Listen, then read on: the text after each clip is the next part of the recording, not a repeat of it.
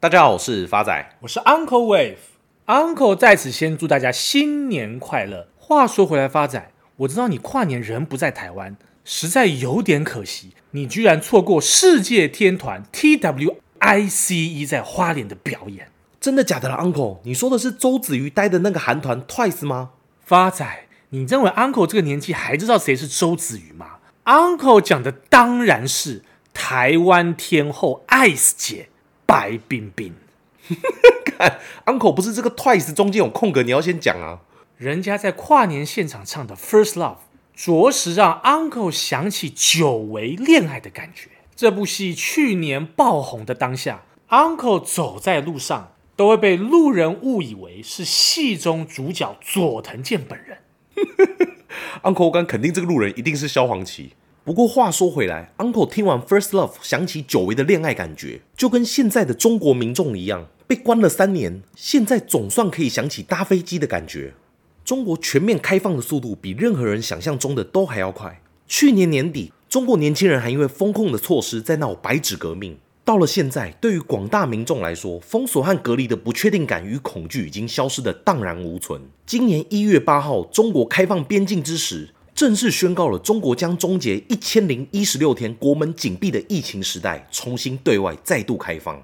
过去几年，中国的清零政策持续的时间比任何人预期的都还要长。导致中国二零二二年的 GDP 成长率可能不到三个 percent，远低于官方设定的五点五个 percent 的目标。这代表了清零政策的机会成本约等于中国 GDP 的两个 percent，换算规模大概在六千八百亿美金左右。与此同时，中国与外界的联系降到十几年以来的最低点，几乎没有外国留学生留在中国，也很少中国人赴海外旅游。所以这次的开放究竟会给中国以及世界带来什么样的改变？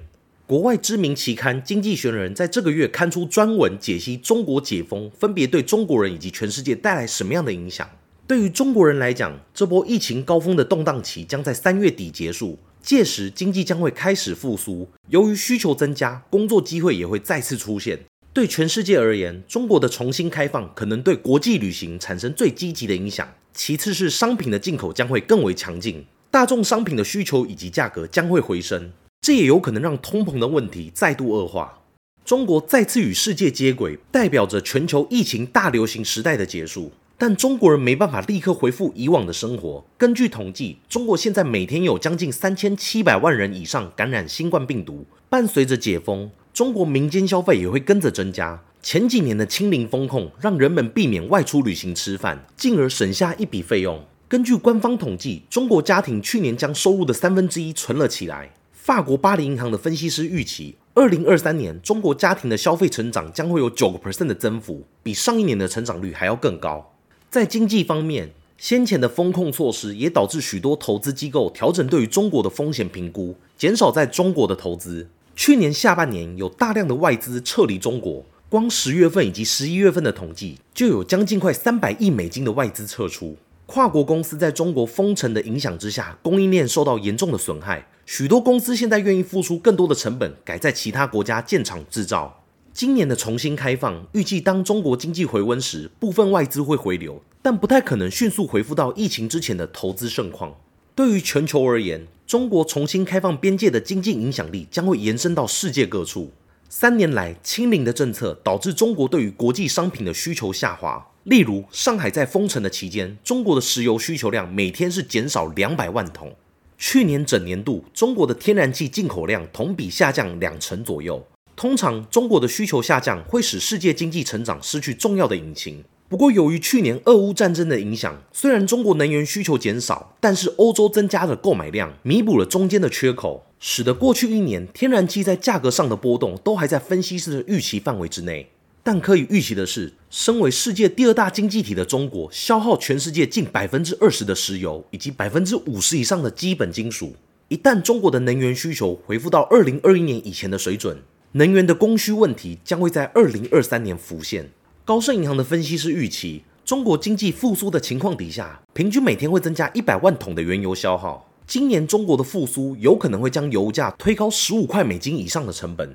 今年第三季以前，甚至有机会再看到布兰特原油突破一百块美元的大关。这也同时代表着通膨的问题可能还没有结束。而除了中国原有的原油需求以外，伴随着今年边境的开放，中国以及全球将会迎来更多旅客的出入境。以亚洲为例，在新冠疫情之前，中国游客占日本以及韩国的游客总数是三分之一以上，占东南亚的游客总数是四分之一以上。从去年底传出解封消息的同时，中国的在线旅游公司西城集团股价涨幅到今天就将近快一倍，中国航空公司的股价涨幅也将近快四成。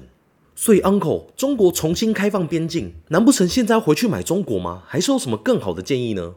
诚如发仔前面所言，中国的解封伴随需求的回温，再加上旅游的重启，中国人民迫不及待的想要出国玩。发仔，你要知道，全球石油的消耗量当中，有百分之五十以上都是用于燃料，而最耗燃料的交通工具正是我们的飞轮机。所以，Uncle 认为，与其投资中国的旅游及航空业，倒不如反过来投资真正的需求能源产业。所以，今天 Uncle 要跟大家回顾的标的正是艾克森美孚，美股代号 XOM。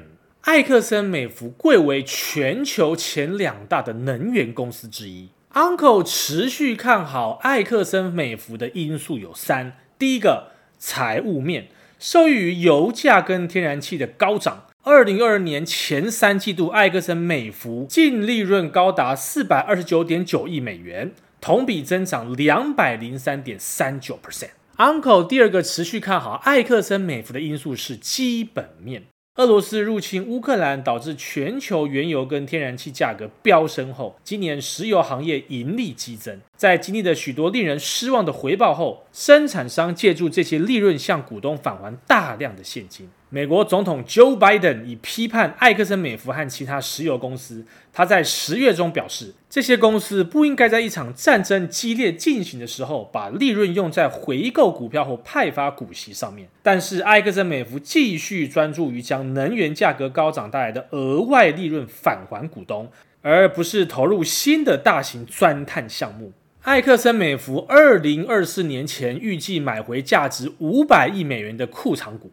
规模大于原定二零二三年结束的三百亿美元股票回购的计划，之前买回约一百五十亿美元的库藏股也算在内。该公司并在去年初加发股利，二零二二年再度分红四次，合计每股分红三点五美元。而艾克森美孚把额外利润返还股东的政策，使该公司成为去年股价表现最好的公司之一，其股价上涨逾六十个 percent。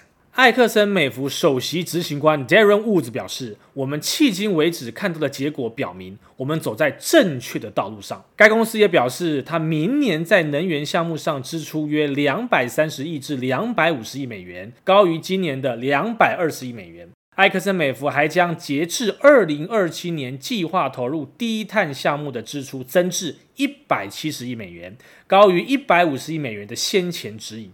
重点是碳捕获和储存生物燃料以及氢能，并将其未来五年的年度预期支出保持在两百亿至两百五十亿美元的区间，拒绝像该行业过去所做的那样，在油气价格高涨时大幅增加支出。埃克森美孚的大部分支出将投入美国二叠纪页岩盆地的油气项目、圭亚那和巴西的深水项目以及新的液化天然气项目。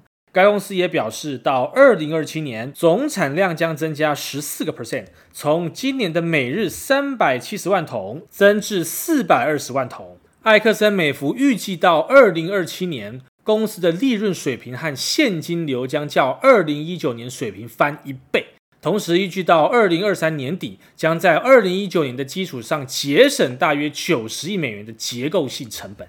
公司还预计，如果布兰特原油价格于一桶六十美元以上，到二零二七年，公司现金盈余将高达一千亿美元。此外，艾克森美孚计划在今年利润飙升之际，向美国员工发放通胀补贴，在职员工的平均薪资涨幅将达到九个 percent，那些获得晋升的人将进一步增加五个 percent。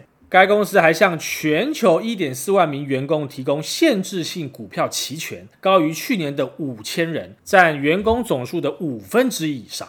值得一提的是，近期艾克森美孚的首席执行官 Darren Woods 表示，全球对石油和天然气的需求在几十年内都不会到达顶峰。除了应对气候变化之外，决策者还需关注能源的可负担性和可靠性。他还说，该公司不会像一些欧洲同行那样将战略转向投资可再生能源，而是继续在油气项目上大举投资，同时减少自身的碳排放。他表示道：“艾克森美孚在可再生能源领域没有竞争优势，只要消费者对化石燃料的需求仍在，该公司就会迎合这些需求。”他同时也表示，艾克森美孚的成功是一个何等式。在这个等式中，我们可以生产社会所需的能源和产品，并成为减少我们自己和其他公司温室气体排放的领导者。第三个，Uncle 持续看好的因素是技术面。假如未来艾克森美孚的股价有回落到八十九点零四，那么将会是非常好的甜蜜介入点。而未来反弹的目标价将会落在一百一十元。预期报酬将近还有两成以上。最后是回复听众朋友的时间，第一位是我们新朋友何明章的来信。Uncle 的黑色幽默达到新的高度，我真心祝福 Uncle 长命百岁，邪魅毕役。听理财刚王一段时间了，从没想过会留言，但这集开头实在太幽默，一定要支持一下，顺便看看 Uncle 是否还健在。说理财干话王是我最喜欢的 Podcast，绝对不为过，跟老周的 Money Talk 并列第一，其次是股癌。或许是我着重指数投资的关系，偏爱节目的前半段深入浅出的讲述时事、财经等议题。请 Uncle 原谅我介绍个股的时候都在晃神。感谢两位在天气冷、股市更冷的夜晚陪伴大家，希望有永远听不完的干话。感谢我们的老朋友何明章同学的来信，听众朋友的支持永远都是 Uncle 创作的动力。当听众朋友感受到空虚、寂寞、觉得冷的时候，Uncle 就会像一只萤火虫一样燃烧自己，照亮大家。照亮大家的部分跟头部有关吗？发仔，已经二零二三年了，你这个秃头梗该换了吧？下一位是我们老朋友林美惠的来信，她想请问一下 Uncle 连家的后市怎么看？亲爱的老朋友林美惠同学您好，未来连家假如有修正到二十一点一五的价格，将是非常好的加码点。那么未来它的反弹目标价会到二十五元，给您做一个参考。下位是我们新朋友花旗卖掉爽了的留言，Uncle 发仔你们好，感谢你们每集的分享。想询问你们是否粉丝专业赖讨论群或 Telegram，希望除了收听你们节目学习之外，也有更多交流的地方。谢谢你们，希望你们可以制作更多优质的节目。Uncle 再次感谢新朋友花旗被卖掉爽啊的留言，听众朋友的声音，Uncle 绝对都有听进去。今年 Uncle 已经在筹备中，请大家拭目以待。最后一位是我们的老朋友 Lisa 五一六的留言，谢谢 Uncle 跟发仔，谢谢你们及时分析财经资讯。身为小粉丝会继续支持，祝福理财干货王收听节节高升。Uncle 在此感谢老粉丝 Lisa 五一六不离不弃的支持。Uncle 跟发仔一定在新的一年继续努力不懈的奋斗下去，以达到各位听众朋友的期望。Uncle 在此做一个总结：随着中国的解封，正式宣告疫情时代的终结。新的一年的投资方向，Uncle 会持续帮大家做更新。谢谢大家，我是 Uncle Wave，我是发仔，我们下次见。